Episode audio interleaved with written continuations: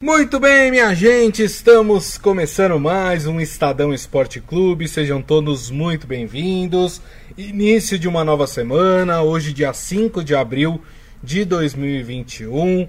Já convido vocês a participar aqui do nosso programa através da nossa live no Facebook, facebook.com barra Estadão Esporte. Ó, vamos falar de alguns assuntos hoje aqui no programa. Neymar voltou, turma! Mas voltou e já arrumou confusão. Ih, rapaz! E foi expulso, quis briga. Enfim, a gente vai falar um pouco mais sobre esse retorno do Neymar.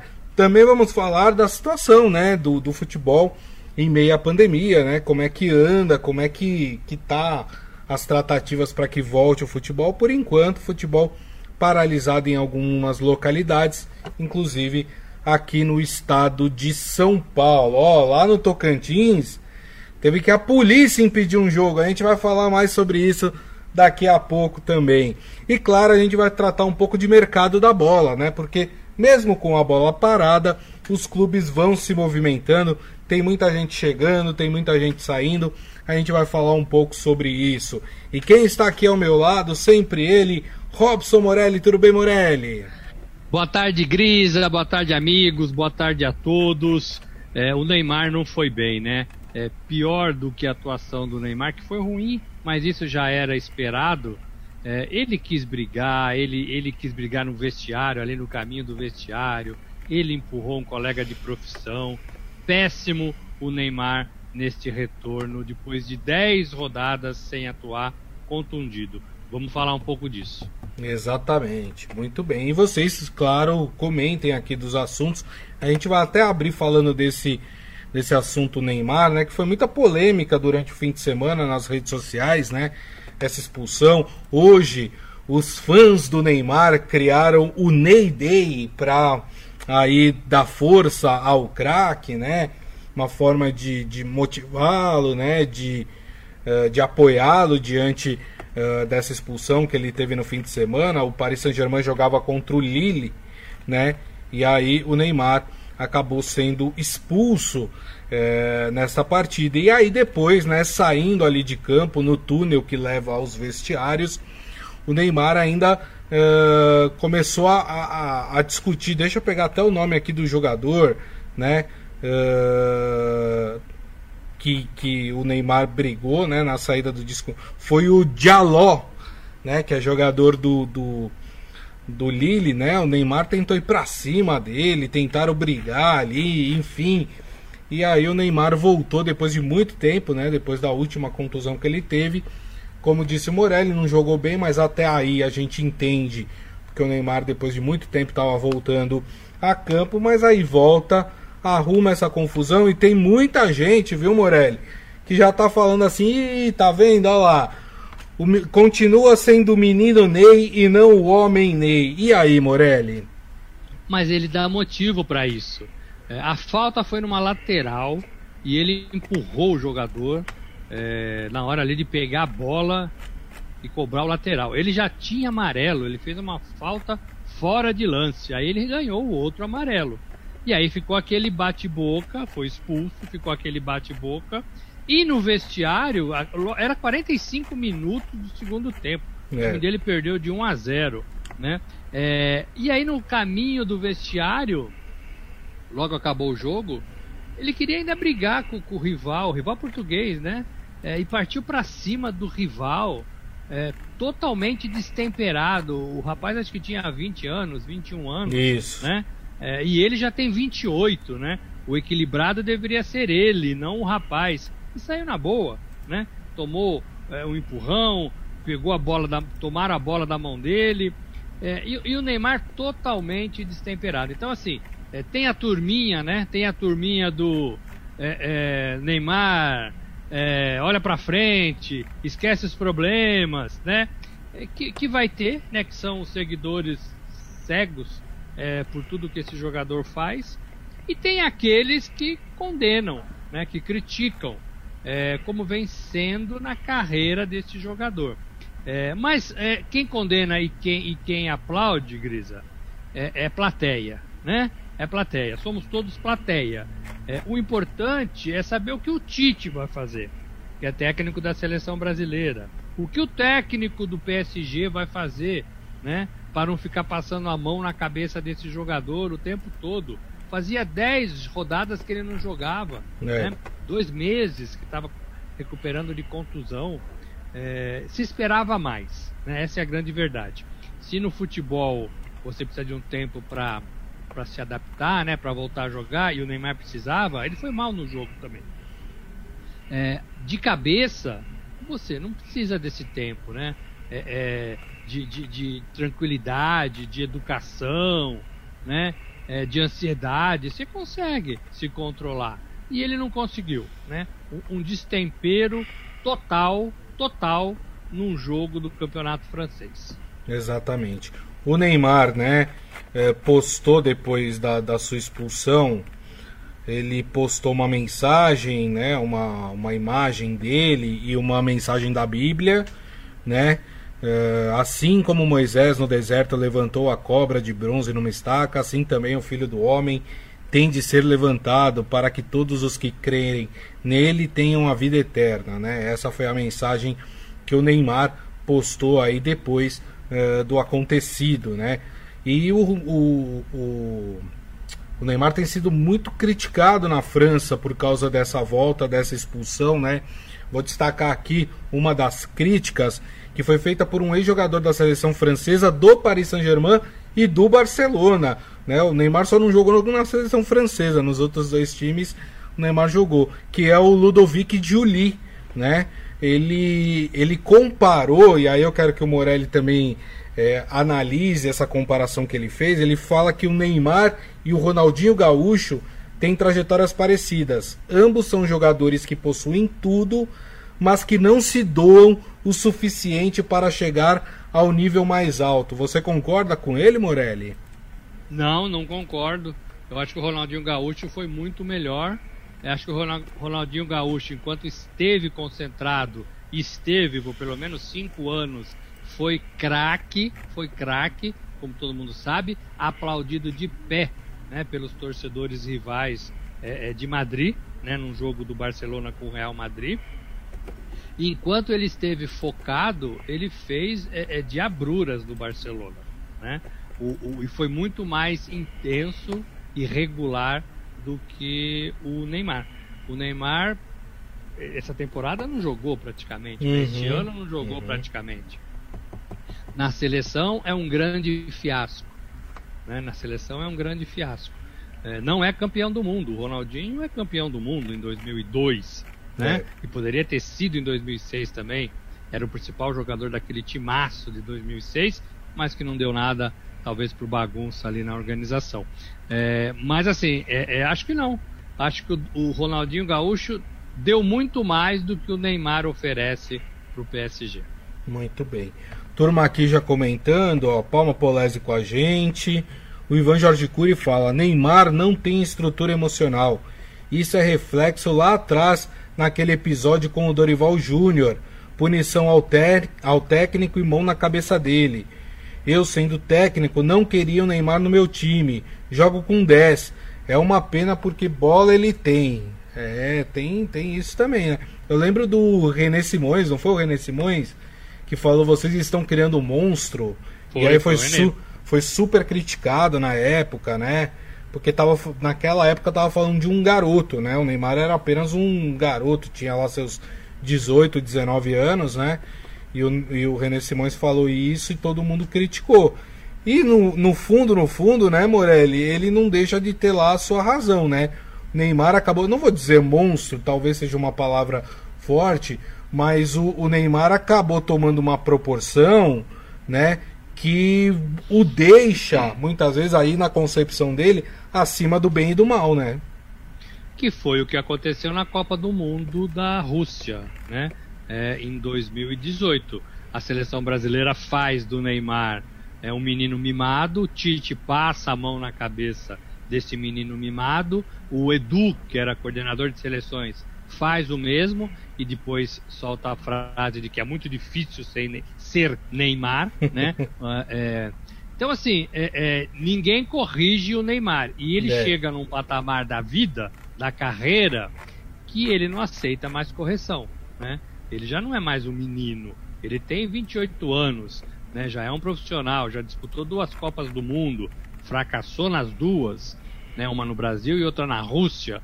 É, ele não consegue ser o melhor do mundo, que era uma proposta desde 2013, quando ele deixou o Santos e foi para o Barcelona. Ele ainda navega né, na sombra de Messi, de Cristiano Ronaldo, de Mbappé, né? É, é, alguns outros jogadores bons estão aparecendo e ele está ficando para trás nessa corrida de melhor do mundo. Não ganhou a Liga dos Campeões com, com o PSG, que era a uhum. proposta do time. Então, assim, é, é, tudo que ele se propôs fazer depois que ele deixou o Barcelona, ele não conseguiu. E tudo que ele que a gente imaginava que ele fosse fazer na seleção não deu certo, né? Então, é, é ele está devendo, né? Ele está devendo. É isso aí. Muito bem. Bom, turma, mudando aqui de assunto, saindo de Neymar, a gente vai falar um pouco sobre a paralisação dos campeonatos por causa da pandemia da Covid-19, né? Aqui em São Paulo ainda não se há uma definição, muito provavelmente o campeonato só volte mesmo depois do dia 11 de abril, que é a data que termina a fase emergencial aqui no estado de São Paulo, né? Mas a Federação Paulista ainda tenta é, colocar alguns jogos. Essa semana é um pouco mais difícil, principalmente no meio da semana, porque, por exemplo, nós vamos ter o Santos envolvido em Libertadores. O Santos, só para lembrar, joga amanhã contra o São Lourenço da Argentina. O Santos já está é, em, na Argentina né, para essa partida. No dia 7, que é na quinta-feira, o Palmeiras também estará na Argentina para disputar a primeira partida da Recopa Sul-Americana, que acontece entre o campeão da Libertadores e o campeão da Sul-Americana. Então o Palmeiras enfrenta o Defensa e Justiça primeira partida lá na Argentina, segunda partida em Brasília, assim como o Santos, né? Joga amanhã na Argentina e na semana que vem o jogo em Brasília. Vocês lembram que havia caído aquela liminar, aliás, tinha tido uma liminar que proibiu os jogos em Brasília, né? Essa liminar caiu, então por isso, por enquanto está confirmado tanto o jogo do Santos contra o São Lourenço é, em Brasília, assim como o Palmeiras e Defensa e Justiça também jogam em Brasília. Mas enfim, aqui em São Paulo ainda não se há uma definição e muito provavelmente, né, Morelli, é, o campeonato só volte mesmo depois do dia 11, né? É, é a data que está prevista é, pelo decreto do governador de São Paulo. Esse decreto pode é, continuar esse decreto pode ser estendido. Lembra que era até o dia 30 de março, Isso. aí foi até o dia 11 de abril. Não, não tem certeza nenhuma é, disso, né? De que vai realmente acabar. Pandemia ainda está aí, os hospitais ainda estão cheios e a gente ainda é, é, soma né, números terríveis da doença. Então tem que se pensar.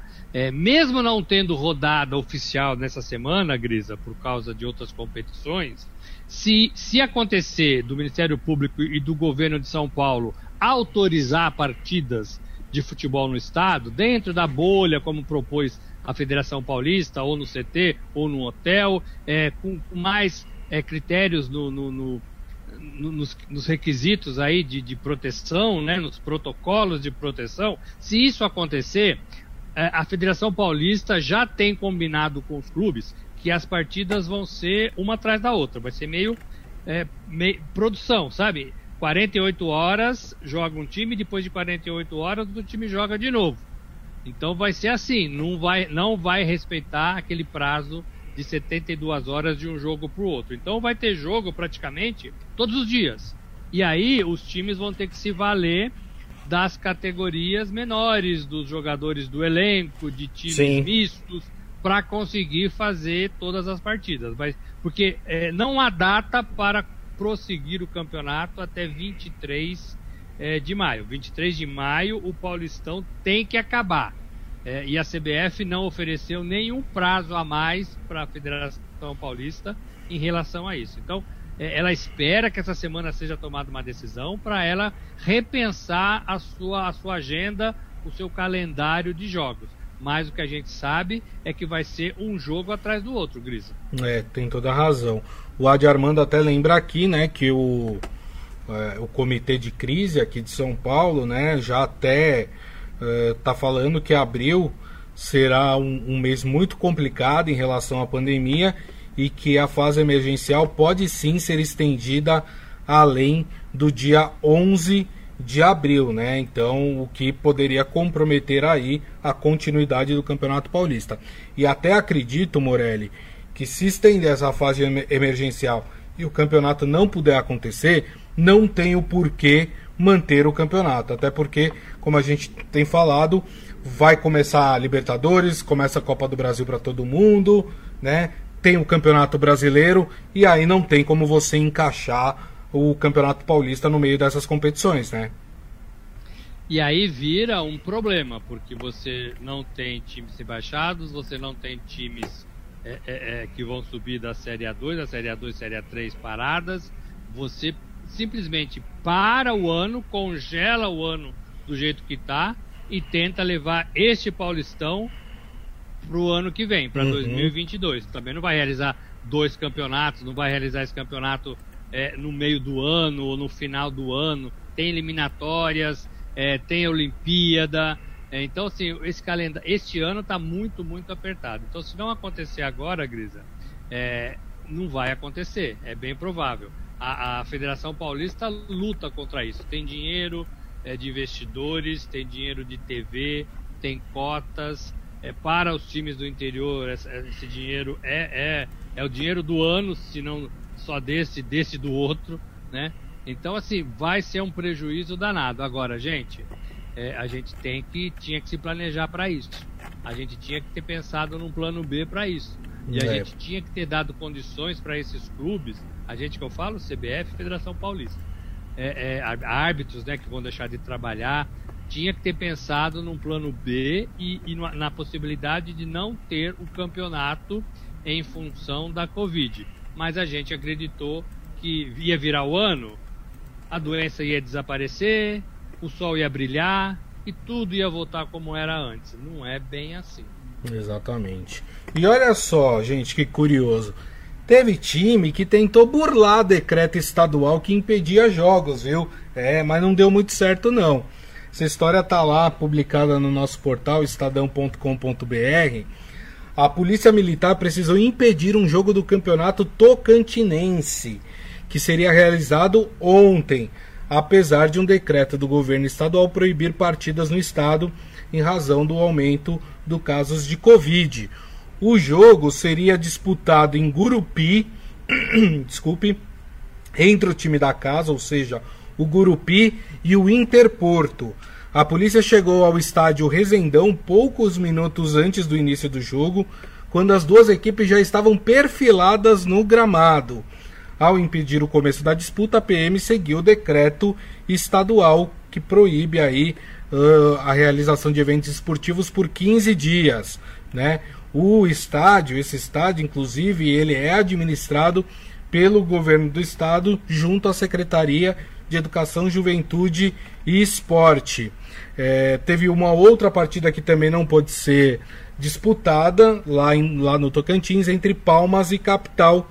Esses jogos pela sexta rodada do regional. É, enfim, tentaram dar uma burlada, viu, Morelli? Mas não deu muito certo, não polícia apareceu lá falou não vai ter jogo. E não teve. Olha só. Olha onde chegamos, né? Olha onde chegamos. O futebol, uma partida sendo proibida pela polícia para que se cumpra um decreto do Estado de, de paralisação e restrição à prática esportiva por causa da pandemia. É ou não é uma grande irresponsabilidade de todos? Porque é, se os times se prepararam para entrar em campo, quero acreditar que eles tiveram confusão, se confundiram com o decreto, pode, não pode, pode, não pode, aqui pode, ali não pode, né? É, e, e, foram e foram pro jogo.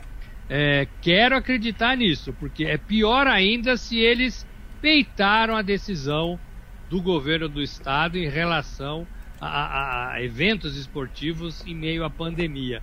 Então, assim, é uma bagunça, e aí a gente volta lá, parece um looping, né? A gente não para de dar voltas, né? É, a gente volta lá no começo, não tem um plano nacional por parte da CBF, não tem um plano nacional que envolva as 27 federações esportivas de cada estado. Não tem um plano nacional do governo federal no combate à Covid. Então, cada um faz o que quer, Grisa. Cada um faz Mas, Morelli, o, o, exemplo vem de cima. O, o Rogério Caboclo não falou que não respeita a ordem de prefeito e governador? Falou, né? É, é, e com qual autonomia? Né? Com qual autonomia um presidente de uma entidade privada né, fala isso em relação ao governador, ao, ao prefeito, à polícia, ao Ministério Público, né, é, é, à Justiça Federal, ao presidente. Né? Com qual argumento é, que, um, que um presidente de uma entidade é, é, não é pública, né, uma entidade privada, né, é como se fosse dono de uma empresa, né, é, é, ele toma essas decisões contra a ordem pública, né? contra a ordem sanitária. Né? Então, assim, é, é, o Brasil se merece nesse ponto. Né? Todos os, os, presidentes de clubes, todos os presidentes de federações e o presidente da federação maior, a CBF. Né? É, é, essa gente se merece. Desculpa dizer, mas essa gente se merece e essa gente está matando o futebol brasileiro do povo, o futebol que a gente gosta de ver. A gente tem partido para os jogos lá fora, porque são mais bem organizados, porque são mais bem televisionados, porque tem melhores jogadores, porque tem melhores estádios, melhores gramados, tem melhor tudo, tudo, tem melhor tudo. O futebol brasileiro está caindo é, pelas tabelas. É verdade.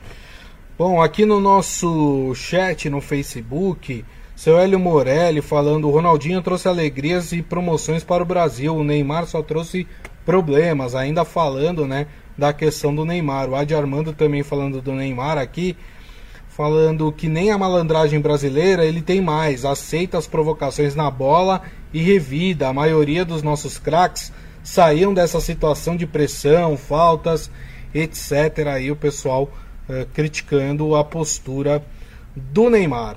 Bom, já que a gente está falando aqui de paralisação do campeonato, né, por causa da pandemia, dos decretos estaduais, alguns decretos também municipais, é, durante esse período as equipes estão aproveitando, obviamente, para recuperar jogadores que estavam lesionados, para reforçar os seus elencos, também dispensar jogadores que não fazem mais parte né, dos planos do, do técnico, e é o que tem acontecido, né? Neste período de paralisação, o time em São Paulo que mais tem se movimentado, sem dúvida nenhuma, é o São Paulo, né? O São Paulo que já trouxe o zagueiro Miranda, o São Paulo também trouxe o Orejuela, né? Meio de, o lateral direito, Orejuela. Também trouxe os meio-campistas William e Benítez, né? O Benítez ainda não está regularizado para jogar, mas é, só falta ele assinar o contrato e o seu nome aparecer no bid, né? E também o atacante Éder. Em contrapartida, o São Paulo é, vai ceder o Tietê, o volante Tietê, para o Atlético Mineiro. A pedido do técnico Cuca, há essa negociação e como o Tietê não faz parte dos planos do Crespo, o São Paulo está tratando desta, desta, desta transação. Né? Nos outros três times de São Paulo, Palmeiras, Corinthians e Santos, é, tem mais notícias de saída do que de chegada. Né?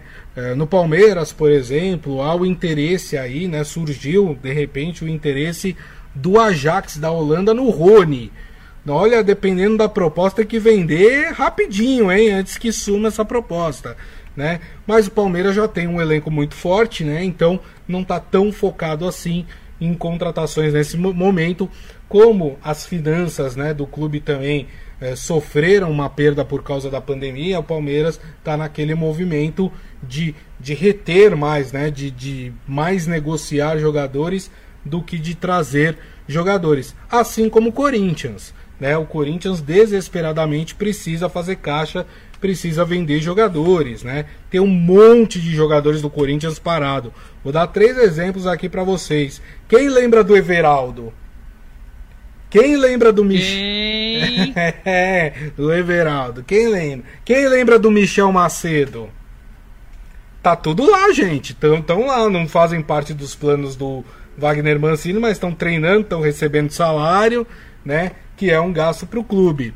E o Santos que joga amanhã a Libertadores, Morelli, o Santos aí pode ser que perca o Soteudo. O Santos não pode contratar ainda, né? É bom que a gente sempre esclareça, então quer dizer, não dá para o Santos ir para o mercado, né? E pode ser que perca uma das suas peças principais. O Soteudo. Surgiu aí a informação de que o Grêmio está interessado em levar o jogador, né? Depois que desistiu da contratação do argentino Borré, o, o, os olhos do time gremista se voltaram para o Soteudo dos Santos, o Soteudo que tem uma multa de 5 milhões de dólares.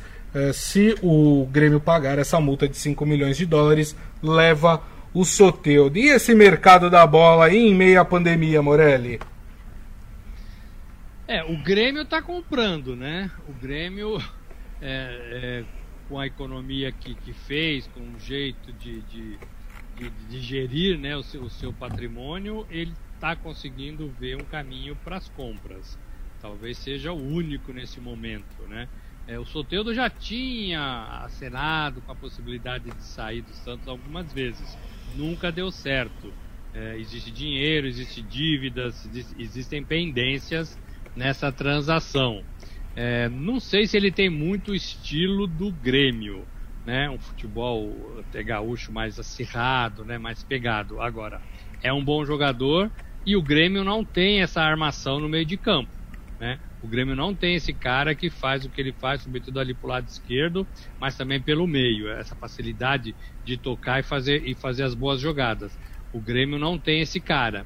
É, agora, é, Corinthians, Palmeiras, São Paulo, todos esses clubes ainda precisam vender jogador. O Brasil está vendendo, né? Essa é a grande realidade. O Brasil está vendendo. O, o Ajax está de olho no Rony. O Rony é, é importante para o Palmeiras, é titular inclusive do Palmeiras. E, é, e tem um, uma jogada pelas laterais que ele faz muito bem. Não pode viver só disso, mas é uma jogada interessante e tem funcionado no Palmeiras. É exatamente isso que o Ajax quer. Alguém que corra desenfreadamente pela ponta e faça a, as jogadas. Aí tem que ver o, o que vale, né? O, o, o, Palmeiras conta com esse jogador para a temporada? Conta. Né? Isso está claro.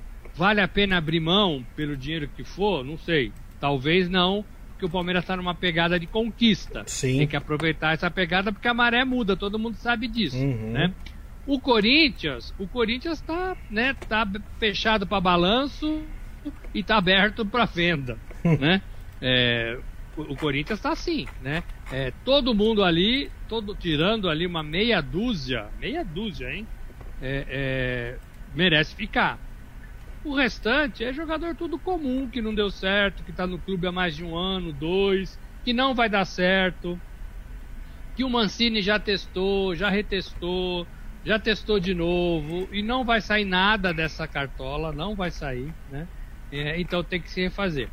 O São Paulo não. São Paulo tem um time interessante, tem um time bem treinado, tem um time que é, ganha reforços pontuais importantes. O Benítez, por exemplo, que você falou, é um parceirão pro Daniel Alves armar o jogo no meio de campo, né?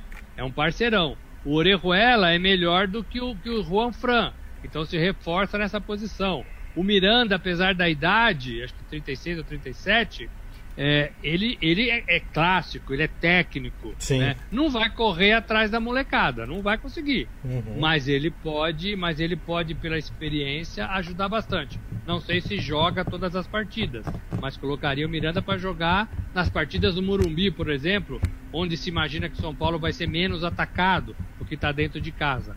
Então tem que pensar nessas coisas para fazer time forte. E de todos esses que a gente falou, o São Paulo é quem mais precisa ganhar. É. O São Paulo tem iminentemente a necessidade de erguer uma taça.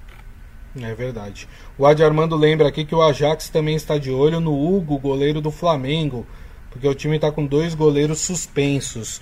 O, e ele ainda fala é, do Jonathan Cafu, né, que estava no é, no São Paulo, né, há pouco tempo, que foi para o Cuiabá e que ontem ele deu dois passes para gol do time do Cuiabá, né? O, e, o, e ele está comentando também a história da vaquinha para a torcida pagar o estádio. Acho absurdo, tá me parecendo é, ouro para ah, aquela campanha né, na época da ditadura, né, do ouro para o Brasil, né? É, e o ouro que depois acabou sumindo aí. É, eu também acho, né? Assim, o clube vai jogar com as armas que tem, né? Abre uma vaquinha para a torcida ajudar a pagar o estádio, né? Eu volto a falar, a maior bobagem que o Corinthians fez na sua história recente foi ter encampado essa história de estádio. O Corinthians estava muito bem lá no Pacaembu, jogando no Pacaembu. Pacaembu é um estádio de super fácil acesso, né? O torcedor corintiano estava acostumado aí no Pacaembu, né? Aí vê essa coisa, ah, vamos fazer um estádio, ah, por quê? Por causa de, de porque os outros torcedores ficavam lá espezinhando, né? Ficavam ali enchendo o saco, falando: ah, não tem estádio, não tem estádio. Aí encamparam essa história de estádio.